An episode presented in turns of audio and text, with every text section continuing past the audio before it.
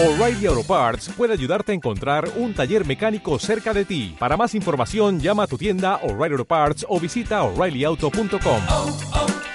O'Reilly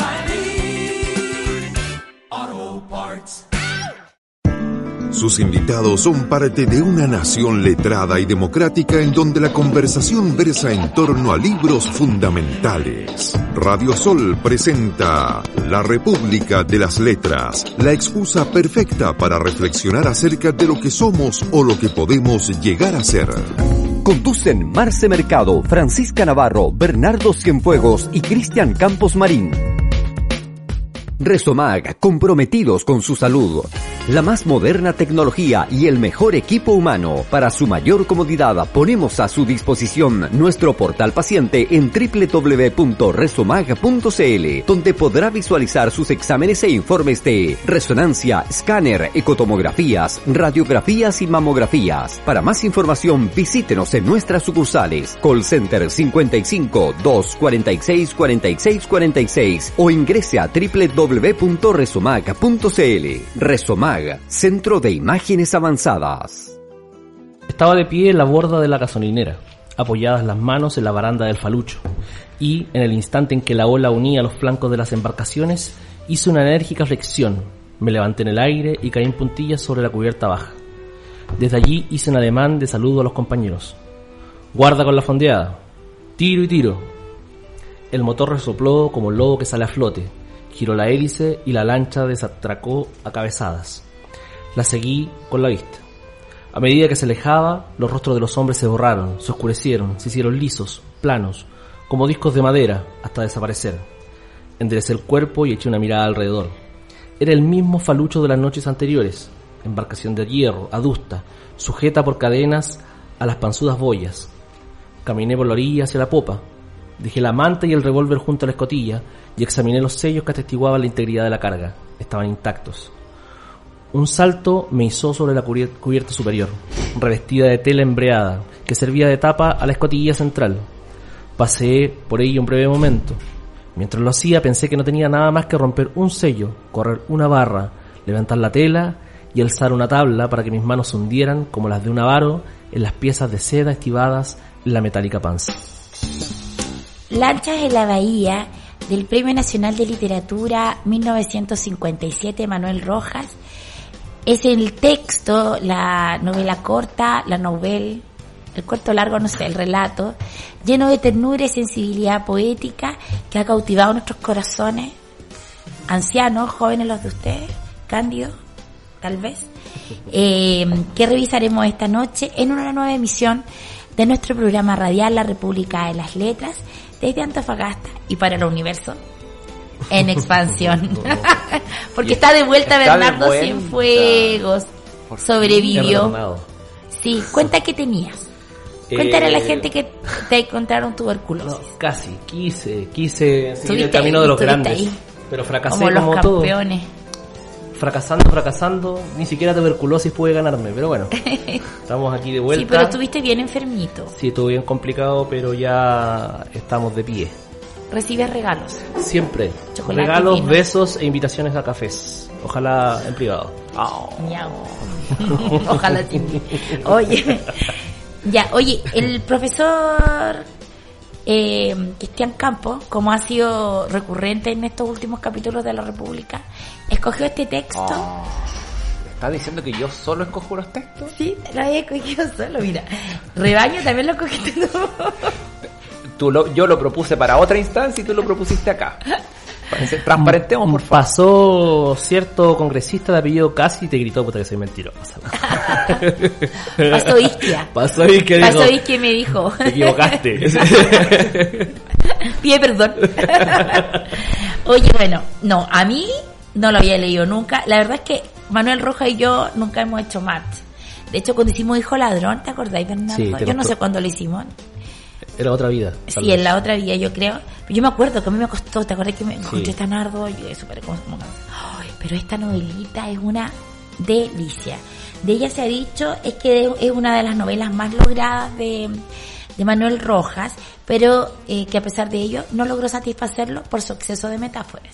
Es una novela que fue publicada en 1931 lejos, ¿cierto? De, eh, o sea, bastantes años antes de que Manuel Rojas creara su personaje más conocido, Aniceto Evia, protagonista de la tetralogía Hijo de Ladrón, Mejor que el vino, Sombras contra el muro y La oscura vía radiante, que lo consagrarían como el novelista más importante de Latinoamérica. Chiquillos. Eh, sí, yo la verdad es que disfruté mucho la lectura. Eh, es, un, es un texto breve, son 120 páginas en esta edición de Tajamar Editores. Que el Eh, profe nos regaló a los dos. Sí, una. Y es un texto, siento yo, provisto de, de- de mucha humanidad, de, de cierta simpleza, de cierta eh, inocencia, pero escrito tan bellamente, porque también hay, un, hay, hay otro elemento también de mucha dignidad, de mucha fuerza.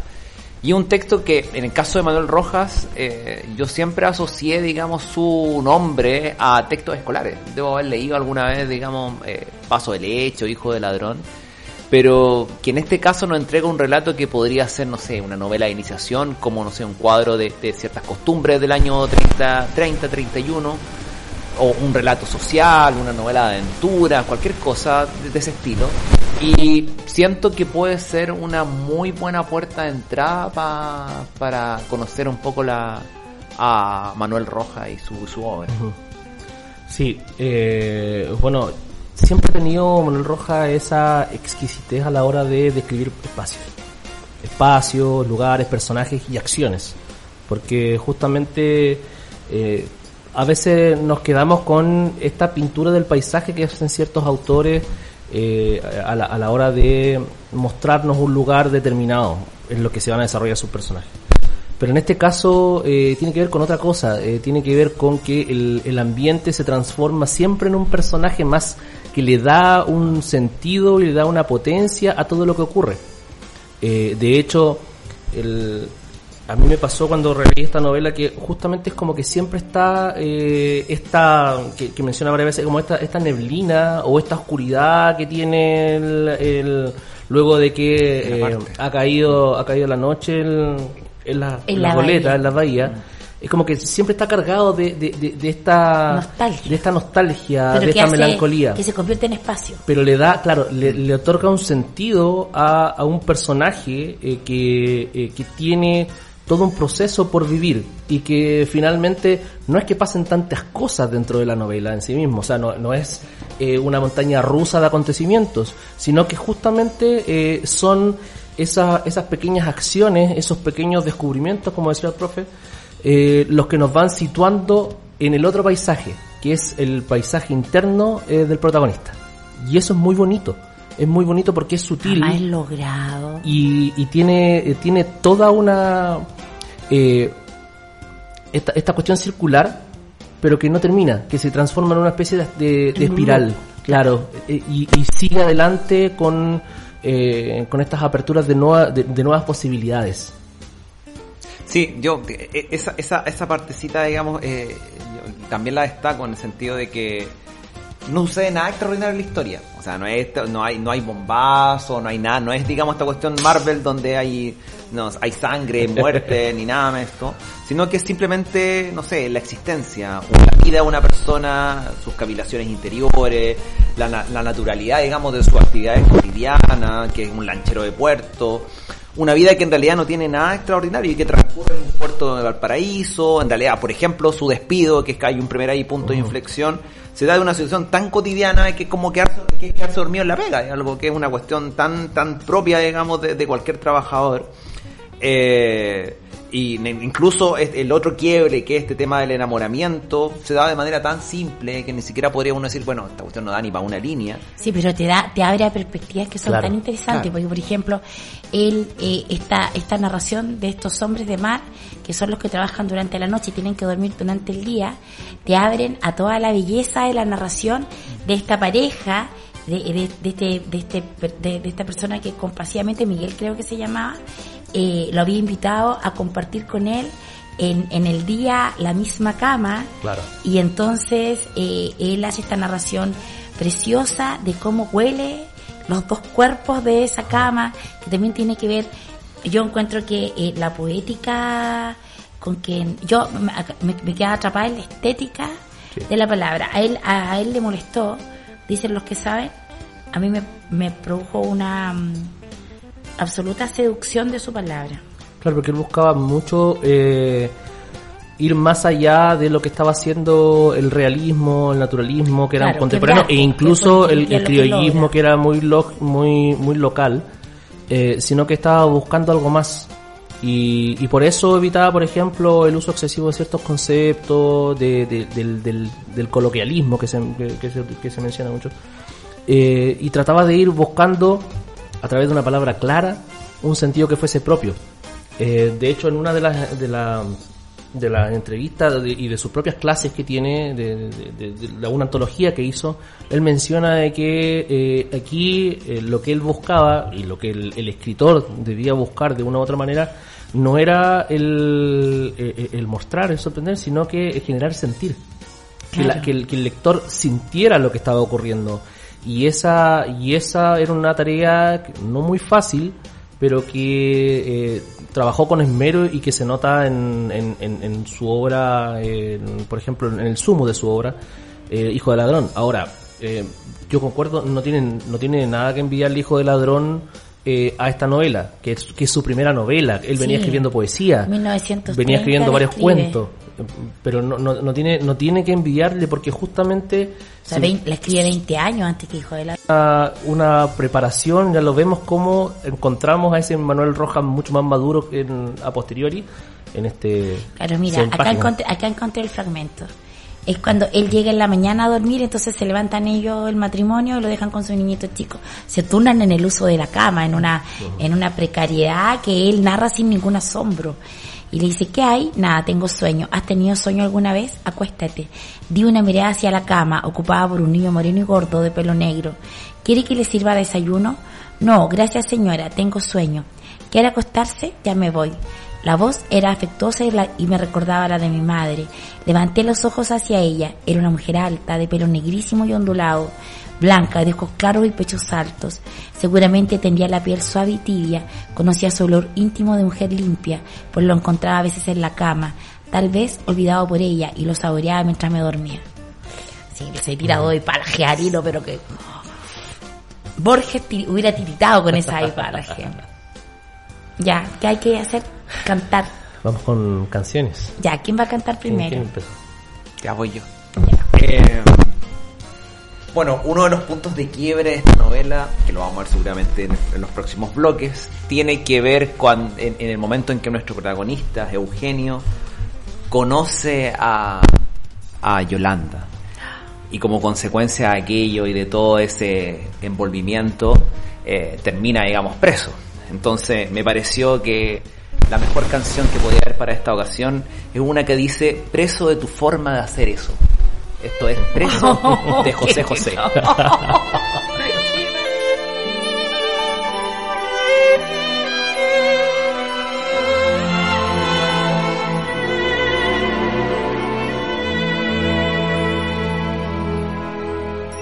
Mira si estoy loco por tu amor, que en lugar de huir de ti, te pido ayuda. Mira si me has hecho enloquecer, que en lugar de aborrecerte, te deseo. Vamos a decirnos la verdad, tú te aprovechas de mí y yo te amo. Vamos a decirlo de una vez, ¿cómo puedes tú ser libre? Mientras yo soy preso de la cárcel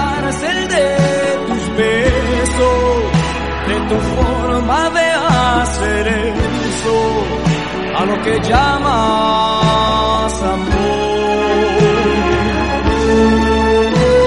Preso, abrazando tus cadenas, condenado a lo que quieras y hasta que quieras amor. Mira si estoy tonto de verdad, que pienso que si obras mal es culpa mía. Mira si me has hecho no ser yo, que en lugar de hacerte daño, te protejo. Vamos a decirnos la verdad, si te pudiera borrar, te borraría. Vamos a decirlo de una vez, tú me tratas como quieres, porque yo soy preso de la cárcel de tus besos, de tu forma de hacer eso, a lo que llamas amor. Preso, abrazando tus cadenas, condenado a lo que quieras y hasta que quieras amor. Preso de la cárcel de tus besos, de tu forma de hacer eso, a lo que llamas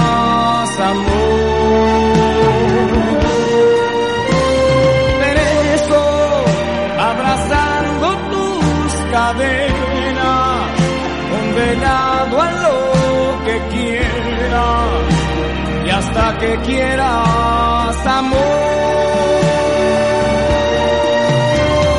Preso de la cárcel de tus besos, de tu forma de hacer eso, a lo que llamas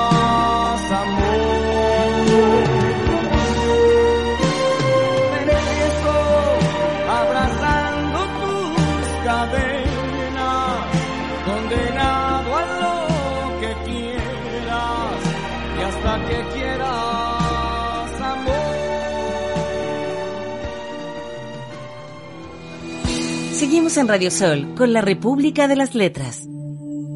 Olvidado de mi personalidad real, vacía mi conciencia, viviendo en este instante como olvidado o aparte de mí mismo, transformado en una especie de tubo de cristal, sin que los acontecimientos pretéritos o futuros empañaran mi superficie, la vida llena, llenábame de un agua clara y fresca, dándome la sensación de claridad y de frescura que sentía. Pero una vidriera absorbió mi imagen, la mezcló con otras y me la devolvió con la ligereza de un prestidigitador. Era la imagen de un joven alto y delgado, cargado de espaldas, con las piernas un poco torcidas, vestido de negro y con una manta oscura al brazo. Era yo. Me sorprendí, pues en ese momento me sentía recio, ancho, con el pecho erguido y la espalda recta, y llegué a creer que la vidriera había escamoteado mi imagen, devolviéndome otra ajena. Pero la siguiente vidriera me mostró la misma imagen, era la mía, y entonces, súbitamente, la claridad y la frescura disminuyeron como un chorro de agua cortado de golpe. Quise sin embargo luchar, sobreponerme, llenarme nuevamente de fuerza, pero al, ver la vuelta, al dar la vuelta a la esquina apareció el mar.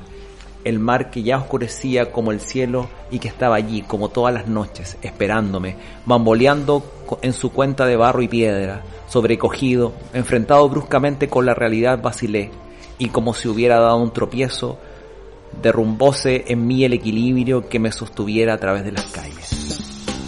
Lanchas en la bahía del escritor chileno, chileno por Yus Solis, porque era, era, Argentino. era, o sea, Padre hijo, argentino. hijo de padre y madre chileno, pero nació en territorio argentino. Por lo tanto, no es por Yus Sanguinis. O sea, es por Yus Sanguinis. Por. Y no Yus Solis. Entonces, eh, y Premio Nacional de Literatura. Pero vivió hasta la adolescencia en Argentina, no, no, vivió poco. 15 No, años. no, no. Vivió Él- hasta los cuatro años en Argentina, después se devuelven a Chile, la mamá en viuda y se vuelven a ir a Argentina. Y después se y ahí es cuando ya él vuelve solo Sí, en esta vía. Él tuvo una educación que no fue que no fue merada, dejó de estudiar a los 11 años. eh, y desde ahí ejerció diversos oficios como estibador, hombre de mar, Bueno, vivió en Valparaíso. Estuvo dos Sí. veces trabajando como, como justamente como hombre de mar, con los mismos, mar, sí, po. los mismos oficios que tenía el protagonista, Eugenio. Eh, Eugenio, claro. Bueno, porque estamos hablando, ¿cierto?, de Lanchas en la Bahía, que es este relato de Eugenio, eh, que, eh, eh, como explicaba el profesor, ¿cierto?, parte cont- contándonos poéticamente cómo pasa la noche un hombre de mar, eh, y eh, luego es lo que marca, ¿cierto?, vendría a ser como el acontecimiento principal de la novela, en el sentido de que de ahí se desencadenan los, Sí. eh, los otros sucesos, y entre medio conoce, bueno, y a poco andar conoce al ruso y al Alejandro, ¿cierto? En, en su nuevo trabajo, más bien quienes le invitan a, a laborar como cargador, ¿cierto? Porque en el otro era como guardia, Claro. Guachimán. guachimán. Oye, saludo al guachimán. Nunca sab- no sabía por qué el guachimán se llamaba guachimán. El guachimán del chico de tal tal. Abrazo para él. Ahora sí, ahora sabemos por qué se llama guachimán. ya, y, eh, y entonces, ¿cierto? Empieza como cargador y ahí hay uno, ahí para mí viene el mejor relato desde mi punto de vista del sujeto obrero. Que así no, lo marqué y le puse corazones y se me olvidó darle besos porque me enamoré de esos sujetos. Hay, hay una sociabilidad de clase ahí, ¿no? Una especie como de... eh, quedaste sin pega, no te preocupes, vennos a trabajar con nosotros. Oye, pero es que yo no sé nada de este trabajo. No, no te preocupes, nosotros te enseñamos, Sí. a- a- aprende con nosotros. Yo lo contrastaba mucho con un texto que nosotros hicimos alguna vez, que era de la Diamela Altit, del supermercado, ¿cómo se llama? Mano de Ah, obra. mano de obra. de. Mm. Este contraste que se genera respecto de lo que era la competencia, por ejemplo, en mano de en obra. mano de obra. Y aquí, aquí es todo solidaridad. ¿Esto solidaridad? Sí, sí, así es. eh, porque es como este, este, este supermercado neoliberal versus, digamos, este, este espacio que es mucho más de sociabilidad, eh, donde, no sé, pues tú soy capaz de, de apoyar al compañero, de ceder la cama que veíamos anteriormente. Van a Eh, comer juntos. Van a comer juntos, en algún momento también el mismo Alejandro lo invita a dormir a, a su... A su Sí. Y comparten también la cama, entonces todo ese espacio también de, de, de, de solidaridad de clase, digamos. Está bueno el, el, el contrapunto que buscaste en la hora de la diamela. Sí, Sí, sí. ¿cierto? Sí, muy bueno. De hecho, eh, es de las cosas que llaman la atención porque justamente estamos en una época donde eh, el, tema del sindicalismo estaba muy fuerte. De hecho, aparece eh, constantemente en la figura de Alejandro. Alejandro que, entre paréntesis, está basado en un personaje real, que era un, trabajador que, que, estuvo junto con Manuel mientras trabajaba ahí en, en Valparaíso. Manuel, o sea, Alejandro Núñez se llamaba. Era de, los, del- de los sindicatos de, los- de los trabajadores portuarios en esa época. Eh, bueno, el ruso también está basado en un, en un personaje real. Por lo tanto, eh, bueno, nos vamos dando cuenta que hay harto, hartos contrapuntos entre lo que ocurre en, en ese contexto, en lo que vivió Manuel Rojas eh, en, en- en su paso por Valparaíso, que estuvo dos veces en Valparaíso trabajando así, y lo que mencionaba el profe, cómo, cómo hoy día hay una dislocación entre, los entre los sujetos trabajadores, entre ellos Lo mismos. que están echados a- lo que pasa es que ahí, ahí se trata de, o sea, tú, todo el mundo, hoy en día el mundo laboral está, también hay varios contrapuntos, también está el punto de Sí. las prostitutas, pero en el que decía el profe, es, en definitiva, Claro. se protege el trabajo siempre a costa del otro. Claro. Porque hay una lógica de competitividad. No, Oye, este ¿a caso- ti te gustó, a ti te gustó el Alejandro? Yo me volví loca con el Rucio. Le saqué una foto. Le saqué una foto cuando contaban cómo es, pero mira, además que lo quiero vincular con una cosa que una vez me dijo el profe de los chiquillos que eran primeras líneas, que ustedes saben que fueron mi objeto sexual durante el estallido. Mira, escucha. No le contesté, lo miraba, rucio, descalzo, afirmada la espalda en la borda, echada hacia adelante su enorme pecho, cuyo movimiento respiratorio recordaba el movimiento de las olas el cuello rojo, ancho, corto, dentro del cual la sangre corría como el cobre líquido por los moldes de las fundiciones. Sostenía sin cansancio la cabezota poblada de grueso cabello rojizo, dura y firme como los, como los bitones a que estaba amarrada la lancha. La cara, por el reflejo del pelo, parecía blanca vista desde lejos, pero de cerca se le veía cobriza, con un barniz grasoso en la piel. Los pelos de la barba eran tiesos y la boca era grande, deforme, con labios hinchados y dientes blancos, cuadrados, agresivos.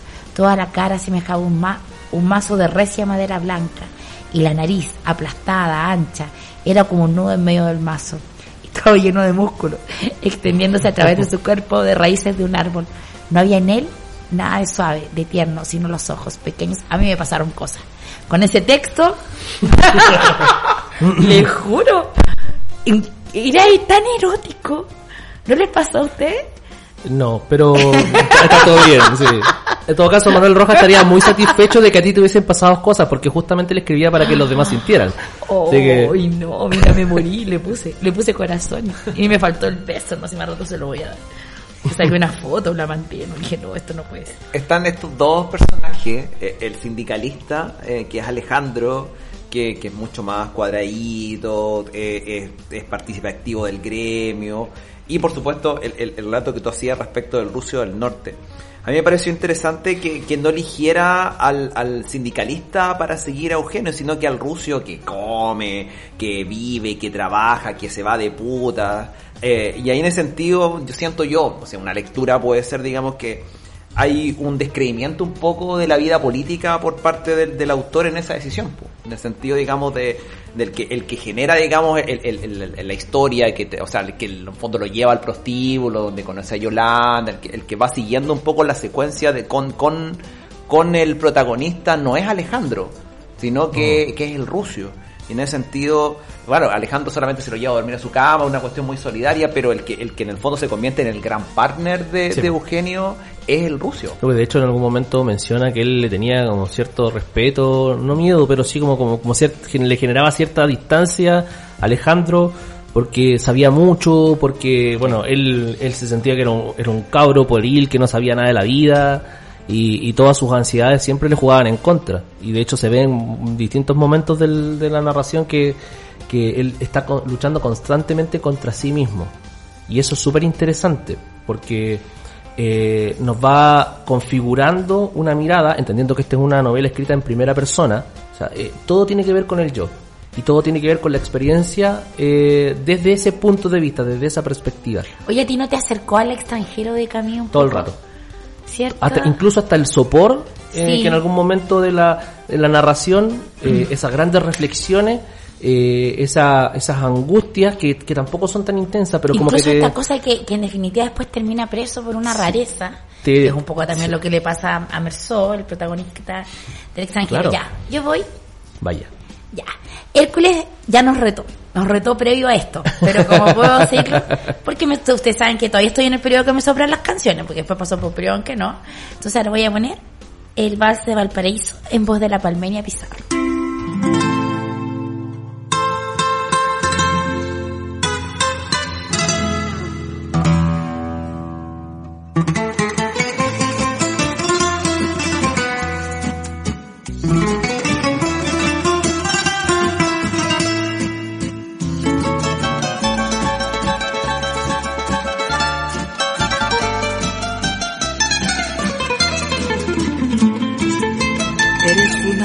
Iris de múltiples colores, tu Valparaíso, puerto principal. Tus mujeres son blancas margaritas, todas ellas arrancadas de tu mar. Al mirarte de playa ancha, lindo puerto, ahí se ven las naves al salir y al entrar el marino te canta esta canción. Yo sin ti no vivo, puerto de mi amor. Del cerro los placeres yo me pasé al varón. Me vine al cordillera en busca de tu amor. Seguiste a Cerro Alegre y yo siempre detrás. Porteño muy buen mozo, no me hagas sufrir más la Plaza de la Victoria es un centro social. Avenida Pedro Montt, como tú no hay otra igual. Mas yo quisiera cantarte con todito el corazón. Torpedera de mi ensueño, Valparaíso de mi amor.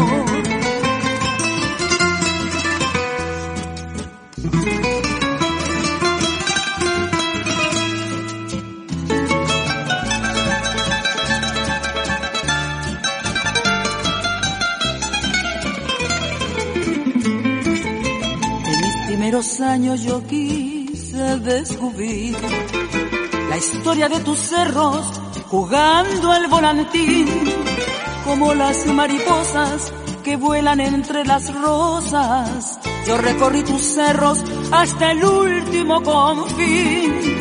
Yo me alejé de ti, puerto querido, y al retornar de nuevo te he vuelto a contemplar la joya del Pacífico, te llaman los marinos, y yo te llamo encanto junto a Viña del Mar. Del cerro los placeres yo me pasé al varón, me vine al cordillera en busca de tu amor. Seguiste a Cerro Alegre y yo siempre detrás. Porteño muy buen y mozo, no me hagas sufrir más. La Plaza de la Victoria es un centro social. Avenida Pedro Montt, como tú no hay otra igual. Mas yo quisiera cantarte con todito el corazón. Torpederas de mi ensueño, Valparaíso. Valparaíso de mi amor. Resomag, comprometidos con su salud. La más moderna tecnología y el mejor equipo humano. Para su mayor comodidad, ponemos a su disposición nuestro portal paciente en www.resomag.cl, donde podrá visualizar sus exámenes e informes de resonancia, escáner, ecotomografías, radiografías y mamografías. Para más información, visítenos en nuestras sucursales. Call Center 55 246 46 46 o ingrese a www.resomag.cl. Resomag Centro de Imágenes Avanzadas. Seguimos en Radio Sol con la República de las Letras. Un sudor ardiente me brotó de las manos, del rostro, de todo el cuerpo. ¿Qué decirle y cómo decírselo? Mi deseo no tenía sino una dirección vaga y esto me impedía concretarlo en palabras. Nadie me había enseñado nada al respecto. Es cierto que no había necesidad de decirle nada, pero yo tampoco sabía eso. Para mí todas las mujeres eran iguales, me imponían la misma timidez, solo se diferenciaban en que unas me gustaban más que otras. Por fin, con voz trémula, pareciéndome que era otro hombre el que hablaba, casi contra mi voluntad, horriblemente confuso, como si fuera a decir algo muy vergonzoso, muy íntimo, como una falta, respondí, porque usted me gusta mucho. Lanchas de la Bahía Manuel, no, de todo mi gusto. Miau. Denme No. más, Manuel Roja. ¿Por qué escribió esa cuestión de hijo de ladrón como en cuatro mil páginas y esto es breve? Oh. Tuve duelo, tuve Sober- duelo, tuve duelo de sober- terminar. Soberbio. Manuel Roja. No, y a él no le gustó. A lo ¿Por qué mejor le gustó? porque dice, sí, eh, mira, tengo un, un ensayo, que este libro me lo regaló alguna vez Bernardo, que era de una biblioteca, que lo había, típico nuestro, así, las bibliotecas cierran y nosotros, creo que, bueno, no sé, y eh, que son ensayos, imagínate, son ensayos del 67, o sea, está vivo todavía, está vivo todavía Manuel Rojas, y acá cuenta eh, un gallo se llama Ernesto Montenegro, y aquí cuenta, porque a él no le gusta, mira, te lograda por su concentración artística, Lanchas de la Bahía, no las novelas más logradas por su concentración artística, Lanchas de la Bahía, no logró satisfacerle por su exceso de metáforas. Y eh, bueno, y en todo caso, Lanchas de la Bahía recibió, fue su primer premio también, Sí. premio de algo que está acá, costó, costó venderlo. Como que lo aplaudieron, Sí, pero costó. Sí, fue como a cuatro, igual Sí. que con Hijo de Ladrón. Y este, tu, este obtuvo un premio. Ay, no, ya no sé dónde lo leí. Ahí está, primer premio periódico La Nación del año 31. Fue publicado en el año 30. No, me encantó. Todo me encantó. Bueno, ya estábamos en el punto de cuando él, porque, pero no es una novela que se trate acerca de la iniciación.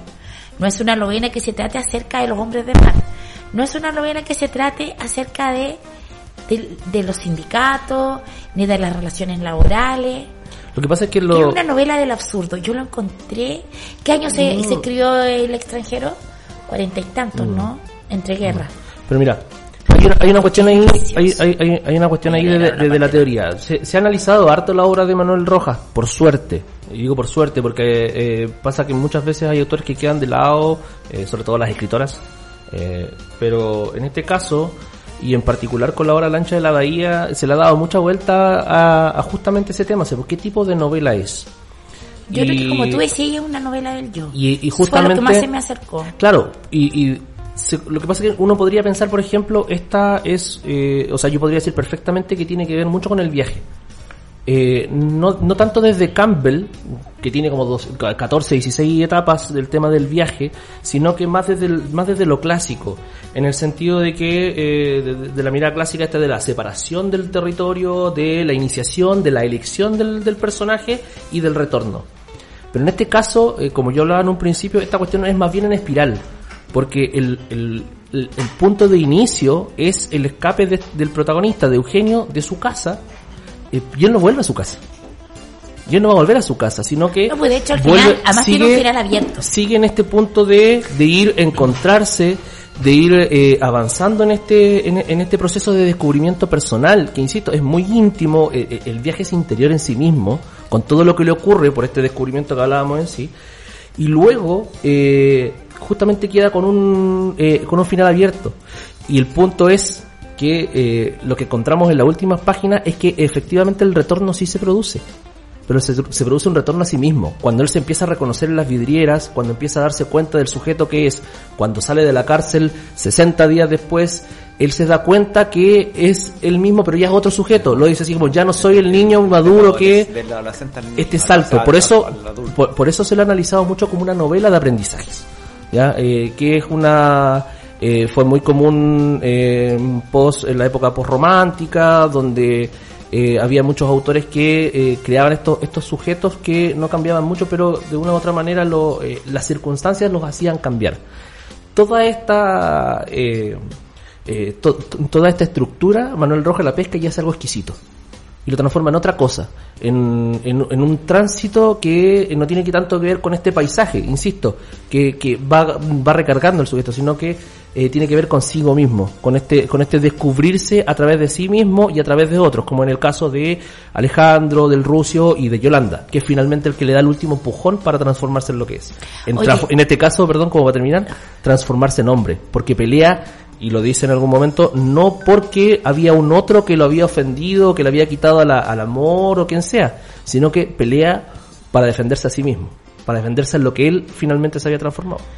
Oye, en un cambio, en un salto radical a lo que nos explicaba el profesor ahí muy, muy académicamente, eh, a mí me, encantó cómo hizo este, a mí me encanta el tema de la prostitución, el deseo del amor, ustedes saben, son mis temas. Entonces, me encanta cómo hay un retrato epocal en el tema de la prostitución. Porque lo que nosotros vemos hoy día, social, y ahí haciendo el vínculo con lo que hablaba el profesor de, lo, de la cosa de clase, hoy en día las prostitutas son un, un segmento excluido y marginal. En, en los periodos, yo lo veo de primera, de primera fuente con mi abuelo, cuando estaba yo y me contaba, íbamos a Pedro Valdivia y visitábamos los pasajes. Las prostitutas podían transitar sin ningún problema entre ser prostituta y luego enamorarse de una de un obrero, casarse con él y convertirse en una dueña de casa. E- e- ese tránsito no había problema. Y acá también uno, uno lo ve, primero en, en la descripción exquisita que hace de, de las calles estas, de las prostitutas llenas de colores.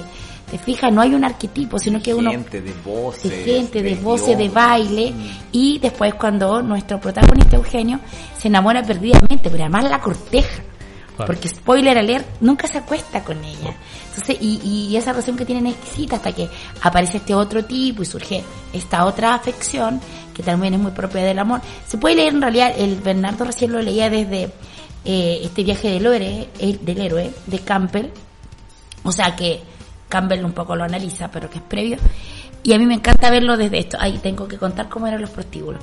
En la feria de la prostitución porteña, pero la feria pobre, habitada por mujeres vestidas con telas que se bajan tan rápidamente como ellas y tan baratas como ellas también. La feria frecuentada por los proletarios de mar y tierra, los lentos panaderos, los bulliciosos vaporinos, los vivaces zapateros, los tiznados trabajadores del dique y las chatas, los marineros de armada. Allí estaban las mujeres, vestidas de mil colores, sentadas en los umbrales de las casas, mostrándose en la penumbra con flores violentas de aroma fuerte, flores crecidas en las mareas, no- mareas nocturnas del puerto y regadas con la sangre de los tripulantes del océano. Sí, yo cuando leí también dije, bueno, esta cuestión fue escrita el año 31. Eh, en esa época en Chile había una, una crisis económica. pero Ah, claro, la del brutal, 29. digamos, sí. Claro.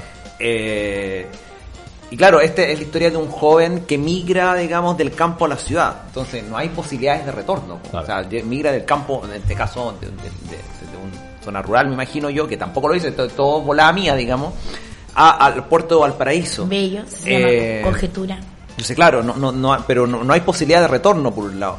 Y por otro lado también me llamaba mucho la atención que no hay un ánimo moralizante en el texto, no hay pretensión de rescatar al personaje del bajo mundo, sino, sino más bien de rescatar este espíritu humano del personaje, su lado más íntimo. No hay una especie como de vindicación, no, no, hay, no hay un sujeto histórico, ni, ni una superioridad moral de clase, eh, de una sobre otra sino que es más bien el tránsito de este niño que se va transformando en adulto, como decía recién Bernardo. Este adolescente que de alguna forma todavía no ve la diferencia un poco entre el deseo y, el ser, y esta indecisión de pasos que, que de alguna forma se queda súper eh, evidente en el conflicto amoroso. Todo esto lo debiera conducir en algún momento, después de toda la experiencia vivida, digamos, hacia, no sé, hacia el camino de la ley, por llamarlo de alguna forma. Y en, y en este caso, eh, esto no está en la novela, pues no hay, no hay, no hay esta ley en la novela y por tanto no se da ese desplazamiento. De hecho, termina con un final súper abierto, digamos, y, no, se da ese como ese desplazamiento que podría darse, digamos. Claro. Porque lo que hace Manuel Roja, porque es reconocido, porque quiebra. Quiebra con esto, con los, con los cánones hasta el momento. Ya, yo lo encontré, para mí fue Albert Camus. tiene mucho. También se enamora, se enamora más fome, este otro estaba más apasionado que era más Lolito. Sí, justamente, justamente. no, además es muy lindo porque se empota, que es una típica construcción del deseo. Literal, sí. empota, sí. pero se empota sin empotarse. Claro. Que, que es muy, muy típica, la típica construcción no, y es maravilloso. Mantener la histeria, como ya nuestro amigo Patricio López. No, y es maravilloso porque justamente llega así como, bueno, esto hay que solucionarlo como lo solucionan los hombres en los años 30. Sale. Sale porque nos vamos a agarrar a piñas. Claro. No, iba a buscar al amigo, no. Eh, bueno, ya estamos en la hora, no nos dimos ni cuenta. Sí.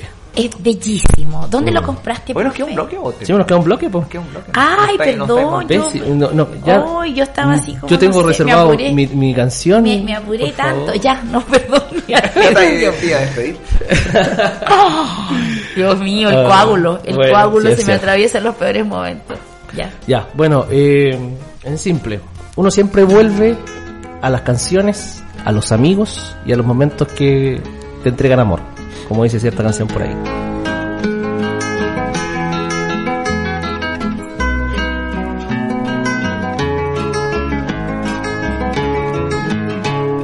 Yo no he sabido nunca de su historia.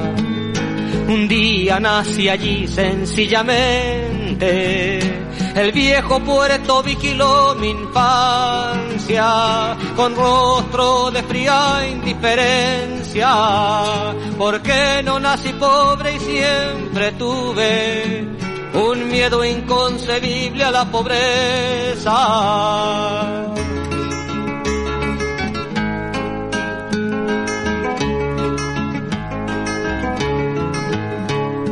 Yo les quiero contar lo que he observado para que lo vayamos conociendo.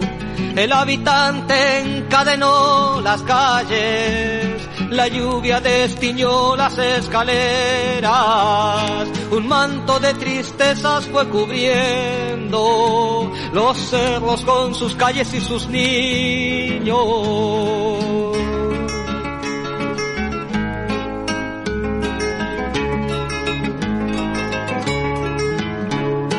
Y vino el temporal y la llovizna con su carga de arena y desperdicio. Por ahí pasó la muerte muchas veces, la muerte que lutuaba al paraíso.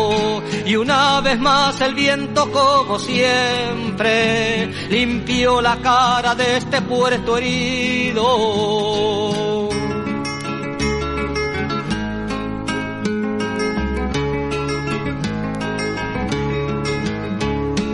Pero este puerto amarra como el hambre. No se puede vivir sin conocerlo. No se puede dejar sin que nos falten la brea, al viento sur, los volantines. El pescador de jaivas que entristece nuestro paisaje de la costanera.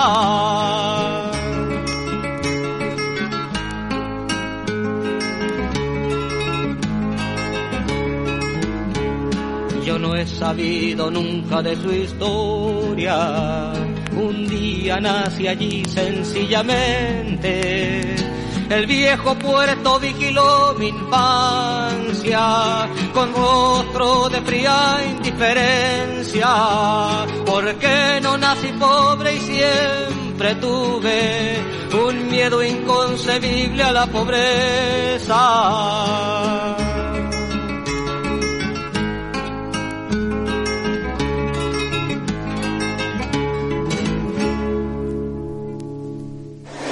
En Radio Sol, la radio para los grandes, para los grandes sueños. Seguimos con la República de las Letras.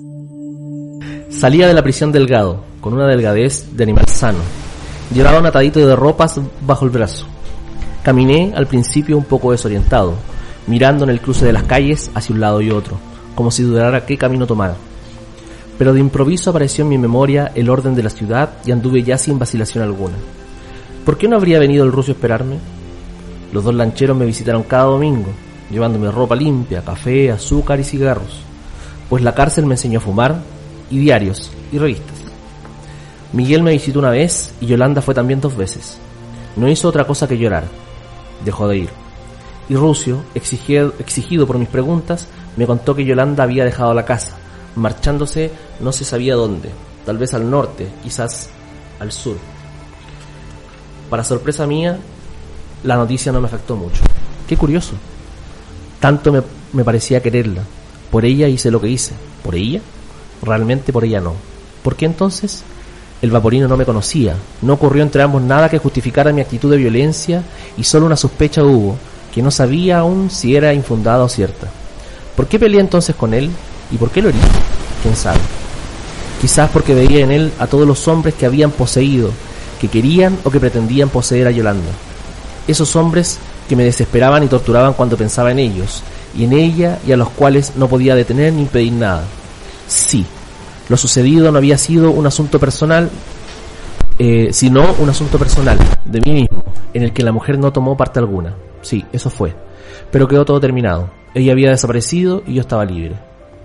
¿Dónde estaría Yolanda con su cuerpo redondito y gracioso, su boca caliente siempre y sus manos frías, cuyo contacto me causaba estremecimientos? ¿Y si la viese de nuevo, la volvería a querer? ¿Por qué no? Guardaba ternura por ella, la mujer que arrancó mi primer suspiro amoroso, ese suspiro de alegría o de pena que sale de las venas más profundas del hombre y que refresca y calma.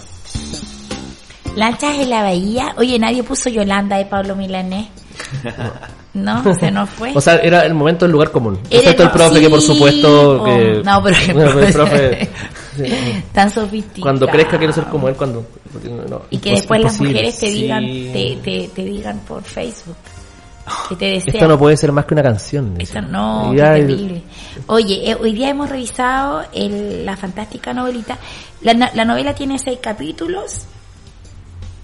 Eh, el- bueno, Bernardo ya contaba la eh, porque eh, él, bueno, se trenza en una pelea con el, con este otro hombre que ve en casa de esta chica, que es muy joven, que goza de cierta frescura que no ha perdido aún, pero pero es bien es bien interesante también, como me encanta el tema de la prostitución, el- porque no es que haga un contrapunto, Mm. no es que esté esta prostituta, en un momento lo hice tan ajada como las mujeres, pero en general son mujeres que están, eh, que se están riendo, que están bebiendo con el rucio, ¿cierto? Y, y además él lo cuida el rucio en la primera escena, la prim- cuando conoce a Yolanda lo va a dejar, Es- es- esta como calidez que tiene que ver con la clase, tan bella, escapa como los campeones del tema del sindicato, en un momento lo tira así y le tira un, casi, no sé, yo sentí que era casi una crítica, ¿cierto? Porque Mm. le dice, oh, sí, no, Sí, que no, se demoran a hacer, No solucionan nada. se juntan, se juntan a hacer lo mismo así como en el Súmate. Bernardo. se juntan a hacer lo mismo, van a hablar lo mismo, no, mejor no voy. Yo, mi, mi siendo Eugenio, la abuela. Y mm, bueno, y eso, a mí me parece, o sea, últimas consideraciones. Iba a hablar una vez más. He hablado demasiadas tonteras. Recién quería terminar el programa y ahora... No, y ahora Oye, pero, eh, eh, eh, este Eugenio es como, en algún momento el ruso lo invita a... Lo invita, digamos, al prostíbulo, pero él no sabe de qué se trata. po. Lo invita a las niñas. Ah, sí. Ya, vamos. ¿qué? pero de que... Ah, vamos. Y no, ah, es que niña. ¿no? Pero, claro, y en algún Él momento... nunca, la, él nunca la trata como prostituta. No, po, no, para nada. Eh, y en algún momento, ¿cierto? Se produce la traición, que, o lo que él interpreta como traición, digamos, si dice que esto fuera posible. eh, y yo siento que en realidad no, no entiende los códigos de la situación nomás, po. Y ahí viene, digamos, la, la decisión, digamos, de, de retar a duelo a este pretendiente, de disputar un poco la, la, la- la posesión de la mujer, claro. Sí, yo encuentro que él nunca, él no se siente traicionado. ¿No? No. Él va a pelear, eh, hay, un código social. Él dice, eh, yo la estoy cortejando y esta cuestión la vamos a arreglar como se debieran arreglar todas las cosas en la vida. A piñas. A combos, Ah. po. Y eso lo encuentro delicioso. Bueno, voy a buscar la parte mientras habla el Bernardo. Sí, yo, yo por mientras. Ah, tú querías Sí, no, no, yo, yo solamente agregar que eh, coincido con el análisis que hacía el profe temprano, en el sentido de que es una muy buena hora para entrar a la Manuel Rojas, porque es livianita, es agradable, no tiene mayores complejidades en el sentido ni del lenguaje ni de la historia, y además eh, es súper fácil eh, generar empatías con los personajes. Eh, es súper fácil ir dándose cuenta que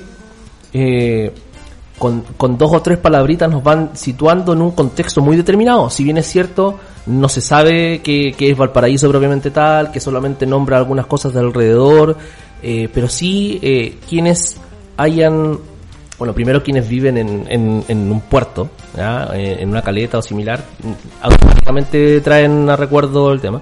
Y segundo, eh, es también muy fácil jugar con los espacios. Es, muy visual, te hace sentir siempre. Eh, y por lo mismo creo que eh, a pesar de que estamos hablando de, un autor que es bastante reconocido, que ganó el Premio Nacional de Literatura, siempre se le puede dar más oportunidades, en, todo sentido. Oye, mira, encontré la parte que según yo, por eso yo encuentro que él nunca se siente traicionado. Incluso en un momento le dice que eso en es por él. Tiene que ver con su reafirmación viril. Eso sí que lo termina haciendo, pero estaba tan enamorado. O sea, no me exigía nada, que la quisiera o no la quisiera. Pero esto también me desconsolaba, pues veía que no era sino un amigo favorito, un amigo favorito. Destacaba a los demás gracias al cariño y al afecto que le mostraba. Cariño y afecto que cualquier mujer de su condición acepta siempre. Si yo dejara de quererla, ¿le importaría a ella? ¿Quién sabe? Creía llorando en mi cariño lo consolaba como un pasajero capricho de muchacho. ¿Quién sabe? ¿Qué es lo que sabes entonces? ¿Quién sabe? Bueno, de hecho en esa parte yo pensé, yo dije, oye, ¿sabes qué? Me recuerda mucho, me recuerda mucho a la canción El breve espacio que no estás. Bello. Mira, pero por acá, si voy a encontrar la parte cuando se agarra como que me encantó. Pues la leí. Ay, ¿por qué no? Porque No, Will Smith. Will Will, Smith, Smith. Para justificar a Will Smith, Will Smith siempre tuvo la razón. si eres un No. hombre, te agarras a combos. no, si ya la, la, la señora dijo que no, que la había sobreactuado, que había Pero hecho todo mujeres mal. Solo es un texto, solo, digamos, creo que es un texto de muy rápida lectura, eh, tiene mucha solidez, muy sobrio, y también es un buen momento, digamos, también para sacar a Manuel Rojas del, del contexto escolar, digamos, como el, típico libro, digamos, eh, Sí, o- po. de- de- de- limitado solamente a ese contexto, y de Claro. hecho, en algún momento cierra, ya casi terminando la novela, dice... Eh, la habitación estaba tal cual la dejara. La cama, las sillas, una mesa, un baúl, un estante derrengado con sus libros en rústica. Libros siempre em- empezados a leer y nunca terminados. Sobre el velador había uno, blanco, con un retrato de un hombre barbudo en un extremo de la tapa. Me acerqué y leí. Propotkin, la conquista del pan. Lo abrí al azar. El pueblo sufre y pregunta, ¿qué hacer para salir del atolladero?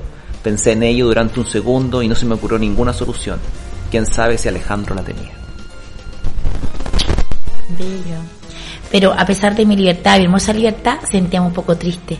Esos 60 días de prisión depositaron en mi espíritu residuos amargos, borras turbias, sedimentos espesos, como si por mi interior hubiesen corrido durante dos meses los desperdicios de una fábrica, de una mina o de un conventillo. Ah, ya. Esta ha sido la República de las Letras. Muy buenas noches. Buenas noches. Chao, chao. Resomag, comprometidos con su salud.